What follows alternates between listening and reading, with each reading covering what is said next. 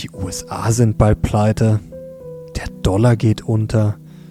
Europa sowieso. In China sitzt ein irre Diktator.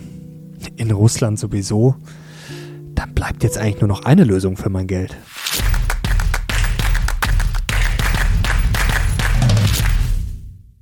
Servus Leute und herzlich willkommen in einem brandneuen Video auf meinem Kanal. Mein Name ist Mario Lochner und heute sind wir zurück mit sieben Fehlern, die Anleger jetzt machen. Und ihr habt es gerade schon im Intro gesehen, ja, was mich dazu inspiriert hat, wenn man sich mal die ganzen Schlagzeilen anschaut ja, und ein bisschen düster gestimmt ist, sich da Angst einjagen lässt, dann gibt es momentan eigentlich scheinbar nur eine Lösung ja, fürs Geld und die lautet dann wahrscheinlich Gold. Und damit fangen wir jetzt gleich mal. Fehler Nummer eins lautet, sich mit Krisenwährungen verrennen. Und jetzt, bevor die Goldfans aus dem Sattel gehen, ich habe gar nichts gegen Gold. Ich bin ja selber in Gold investiert. Aber Gold jetzt als einzige Lösung auszurufen, naja, schauen wir mal zurück auf das Jahr 2011. Wir sind ja immer noch im Krisenmodus, was jetzt die Schulden in den USA betrifft. Und jetzt ging es ja auch ordentlich runter an der Börse. Also vielleicht sind das die ersten Anzeichen, jetzt, dass die Vola steigt. Schauen wir mal drauf, was 2011 da gefragt war, was da gestiegen ist. Ja, ein Drawdown gab es da bei Aktien ein Draw-Up beim WIX, also bei der Vola, das sehen wir jetzt auch gerade ein bisschen, und auch bei Gold tatsächlich. Es gab ja in den letzten Tagen viele Umfragen, ja, wie kann man sich da absichern und was könnte man machen? Da ist Gold natürlich auch ganz oben gelandet. Jetzt ist nur die Frage, wie sinnvoll ist das Ganze wirklich? Diese Frage sollten sich vor allem Langfristanleger stellen.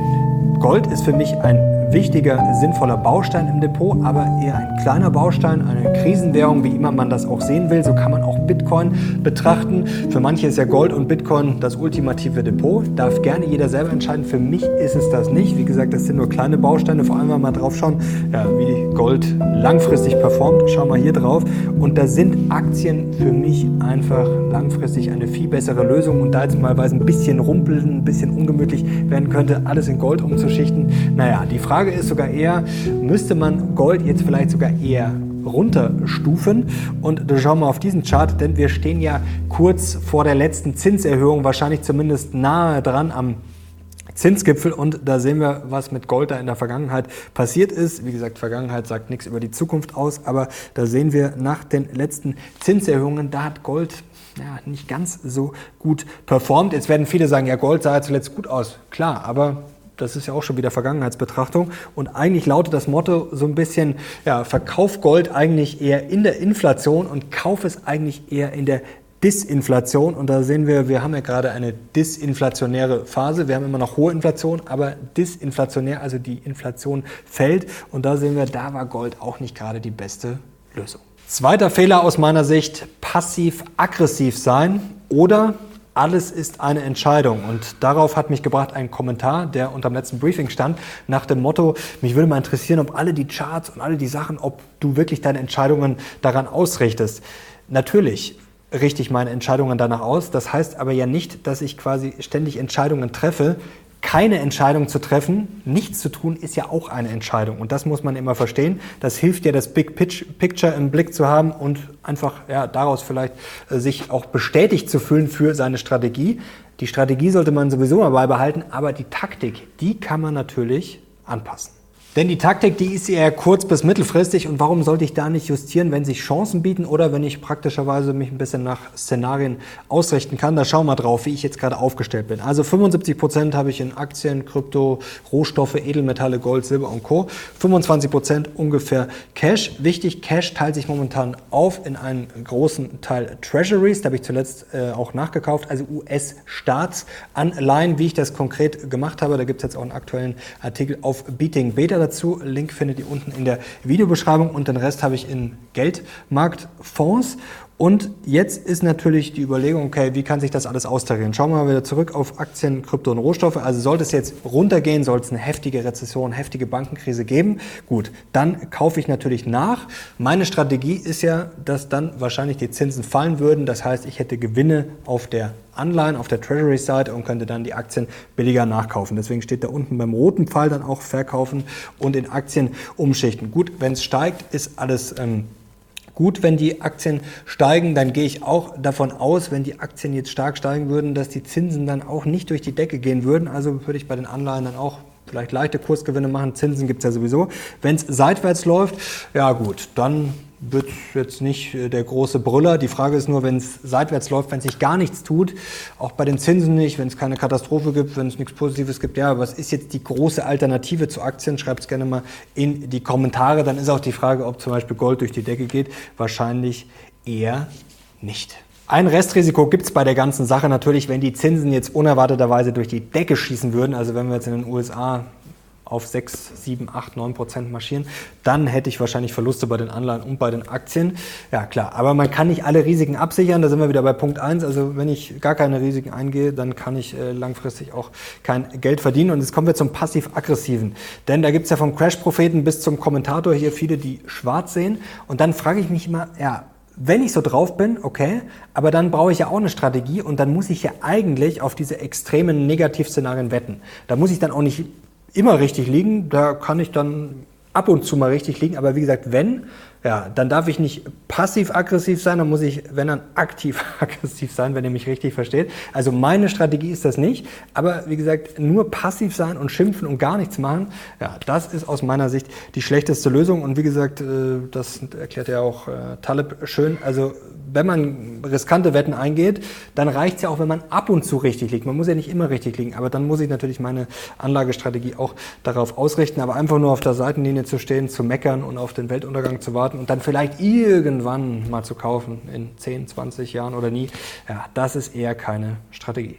Dritter Fehler, den Anleger jetzt machen, gierig sein. Zuletzt sind wir hochgelaufen, da hat bei manchen sicherlich FOMO Fear of Missing Out schon reingekickt und jetzt wie gesagt, bin ich ja auch immer positiv. Ich glaube auch nicht, dass die USA pleite gehen. Wir nähern uns ja jetzt Tag X, also ja, kommende Woche könnte die größte Volkswirtschaft, sowieso das äh, wichtigste Land, was die Börse betrifft, der Welt ja zahlungsunfähig sein.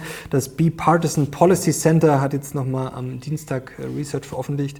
Sie gehen von einem erhöhten Risiko zwischen 2. und 13. Juni aus, aber eigentlich ist ja dieser Tag X so mehr oder weniger der 1. Juni. Also es äh, wird natürlich jetzt immer heißer. Wie gesagt, die Vola, merken wir schon, geht schon hoch. Jetzt wollen wir mal über diesen Punkt hinausschauen, dieses, ja, okay, können die jetzt pleite gehen? Wir setzen jetzt einfach mal voraus, nein, sie gehen nicht pleite. Dann könnte es aber trotzdem für die Börse ungemütlich werden.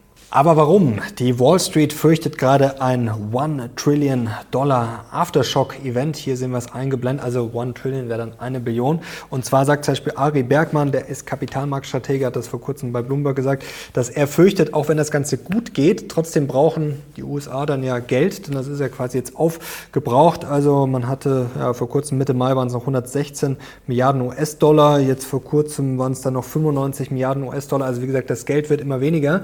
Und wenn man sich einigt, dann denkt man ja, okay, ist erstmal alles vorbei. Gut, was passiert dann? Dann muss, äh, müssen die USA aber sozusagen wieder ihren Geldspeicher füllen. Wahrscheinlich werden sie dann auch neue Anleihen auflegen. Also man wird dann wahrscheinlich da einiges reinpumpen und da ist die Gefahr, ja, dass das massiv Liquidität entzieht den Märkten und natürlich auch unter anderem den Aktienmärkten. Und da könnte es dann natürlich schon um einige Milliarden gehen. Normalerweise hält das Finanzministerium so 150 Milliarden Dollar vor. Das reicht aber tatsächlich nur so für eine Woche ungefähr, um den Zahlungsverpflichtungen nachzukommen. Und jetzt rechnet Bloomberg vor, bis Ende Juni könnte das Ganze dann auf 600 Milliarden anschwellen. Also sozusagen die Regierung hat einfach ein Konto bei der Notenbank und ja, das Geld könnte natürlich woanders fehlen und davor warnt auch Herr Bergmann, hat gesagt, das hat man natürlich schon öfter gesehen, dass sich das sowas dann auch negativ auf Aktien und Anleihen auswirken könnte. Kommen wir zum vierten Fehler, den Anleger jetzt machen. Jetzt hatten wir gerade Nummer drei, kurzfristig gierig sein und immer hinterherlaufen, sich gehetzt fühlen. Ja, wie gesagt, FOMO, das ist nie eine gute Idee. Lieber entspannt bleiben, Strategie durchziehen und bei Chancen dann einfach lauern und nachkaufen. Punkt vier ist genau das Gegenteil, sozusagen langfristig ängstlich sein oder blind für Chancen. Und da sind wir jetzt wieder bei den kritischen Kommentatoren sozusagen. Man hat ja manchmal das Gefühl, es gibt auf der Welt nur Probleme, nur Krisen, nur Risiken, aber man ist blind für Chancen. Und da habe ich jetzt eine sehr spannende Anekdote, denn es gibt tatsächlich Menschen, Vorfälle, die sind blind und merken es aber nicht. Das nennt sich Anton-Syndrom. Ich lese das mir hier vor. Die Betroffenen bemerken ihre Blindheit nicht und verhalten sich so, als wäre nichts geschehen. Die Nachfrage, ob das Sehen schlechter geworden sei, verneinen sie oft vehement. Hält man ihnen Dinge vor, so beschreiben sie diese vermeintlich erkannten Gegenstände so lebhaft wie falsch. Das nennt sich dann Konfabulation. Also nach dem Motto, es ist so dunkel im Raum, ich bin blind, äh, kann mal irgendjemand ja, das Licht anmachen. Und jetzt schauen wir drauf, was sind denn gerade die Chancen? Wie gesagt, wir reden immer nur über die ganzen Risiken und heute haben wir auch schon wieder über welche gesprochen. Das ist auch natürlich rational, das muss man auch machen, allein um alles zu verstehen, was da gerade äh, passiert und dann auch um cool bleiben zu können. Aber was sind die Chancen? Also die größte Chance ist eigentlich und die einfachste, dass alles nicht so schlimm kommt, wie viele das erwarten. Dann wäre es schon mal wahrscheinlich besser, als an den Märkten vielleicht teilweise eingepreist ist. Ja, dass zum Beispiel der Krieg endet, haben wir auch schon drüber gesprochen. Gerade wenn das überraschend kommen würde, wäre sicherlich auch eine Chance, würde den Märkten sicherlich auch helfen. Oder dass man jetzt merkt in der kommenden Zeit, okay, AI zum Beispiel ist nicht nur ein Hype, sondern ja, das setzt sich langsam durch, das bringt auch mehr ja, Ertragskraft für die Unternehmen. Also da gibt es sehr, sehr viele Chancen, es stehen auch noch andere viele Innovationen in den Startlöchern. Also es gibt verdammt viele Chancen und oft braucht es gar nicht dafür, wie gesagt, oft braucht es nur das, dass die Risiken nicht eintreten oder die Befürchtungen besser als erwartet, reicht oft schon auch als Chance. Und warum nimmt man langfristig Chancen oft nicht wahr und wird ungeduldig, weil man immer in dieser Jetzt-Falle steckt? Also man steckt in dieser Schlagzeilenfalle und da stecken gleich mehrere Gefahren, Probleme drin. Also erstens, das ist immer wieder die Weisheit, die am meisten hilft, über die Probleme, über die die Menschen am meisten sprechen, die muss man oft am wenigsten fürchten. Zweitens, der Aktienmarkt. Der ist nicht in der Jetzt-Falle, denn der ist meistens immer eigentlich in der Zukunft. Der ist oft weit voraus. Nicht nur drei Monate, teilweise ja, teilweise ein Jahr, vielleicht sogar teilweise zwei Jahre. Da werden schon ganz andere Sachen gespielt. Und das Problem ist, wenn ich warte, wenn ich ja, passiv-aggressiv bin nach dem Motto, so ja, verbrennt ihr euch erstmal alle die Finger. Ich steige dann ein, wenn es wieder safe and sound ist, wie die Notenbank ja das immer gerne beschreibt, das Bankensystem, wenn alles sicher ist, wenn die Sonne scheint, ja, dann ist es oft schon zu spät. Und momentan ist es ganz spannend, wenn man mal drauf guckt, ähm, was jetzt quasi da so oft hinterherläuft. Also die Aktienmärkte sind ganz gut gelaufen. Und jetzt schauen wir mal, New Homes Sold in US zum Beispiel, da sind wir das zuletzt wieder gestiegen, obwohl es sehr viele Horror-Nachrichten gibt. Und jetzt kommen wir noch zu einem ganz entscheidenden Timing-Problem. Denn mit Rezessionen und Krisen, ja, da ist es immer so eine Sache. Und da sind wir jetzt wieder beim passiv-aggressiven. Ja, wenn ich wütend darauf warte, oh, irgendwann fällt und irgendwann will ich dann einsteigen, ja, das ist in der Theorie schön, in der Praxis klappt es oft nicht so. Denn die Logik ist ja auf die, okay, ich warte quasi bis der Crash vorbei ist oder ich warte bis die Rezession vorbei ist und dann steige ich ein. Jetzt schauen wir uns das Ganze nochmal an, das hatten wir letztes Jahr auch schon mal im Briefing angerissen. Hier alle Rezessionen von 1929 bis April 2020. Und im Nachhinein kann ich natürlich sagen, okay, ich wäre jetzt ein, äh, eingestiegen am Ende der Rezession. Und dann sehen wir hier die Performance S&P ein Jahr danach, also Rezessionsende eingestiegen, ein Jahr danach Performance natürlich bombastisch. Jetzt haben wir natürlich nur ein Problem. Es wird am Ende der Rezession nicht geklingelt. Also ich weiß halt erst wann die Rezession vorbei ist, ein bisschen später.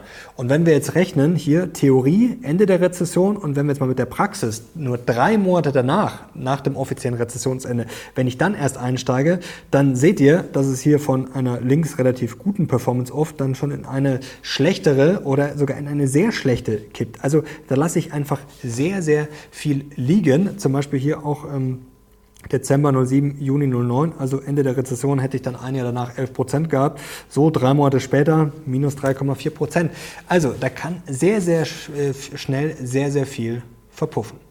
Fehler Nummer 5, sich gerade bei der Diversifizierung zu verrennen. Und jetzt will ich nochmal auf den Anfang verweisen. Ja, momentan gefühlt, wo kann man investieren? Europa haben viele abgeschrieben. China ja, ist unberechenbar. Taiwan, Russland sowieso und der Rest der Welt, ja, ist auch alles schwierig.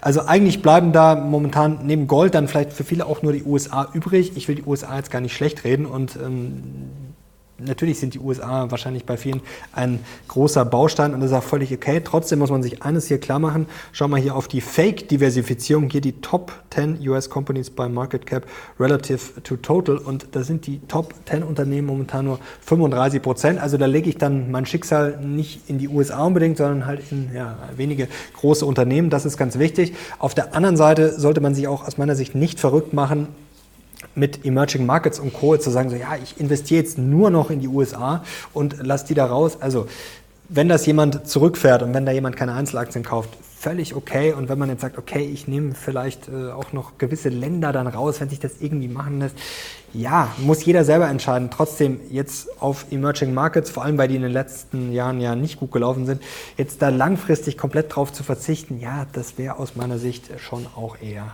ein Fehler.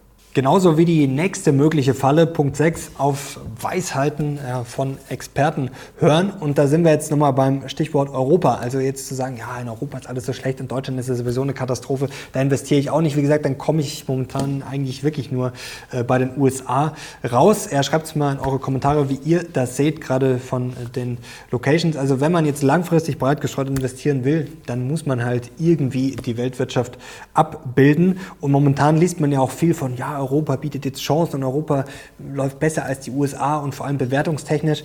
Und da muss man sich natürlich schon mal die Frage stellen, wie sinnvoll ist das Ganze? Also ich glaube jetzt nicht, dass in den nächsten fünf oder zehn Jahren das ganze Geld zum Beispiel nach Europa fließt, nur weil das historische KGV da vielleicht ein bisschen niedriger ist. Das ist halt aus meiner Sicht alles ein völliger Schmarren. Erstens sind viele Unternehmen sowieso sehr international, sehr global aufgestellt und dann muss man halt auf andere Entwicklungen schauen, wenn dann überhaupt. Zum Beispiel ähm, was in den USA gerade abgeht, zum Beispiel mit dem Inflation Reduction Act. Schauen wir hier auf diese Zahlen, denn da gibt es jetzt auch interessante Studien, zum Beispiel von Jacques Delors Center.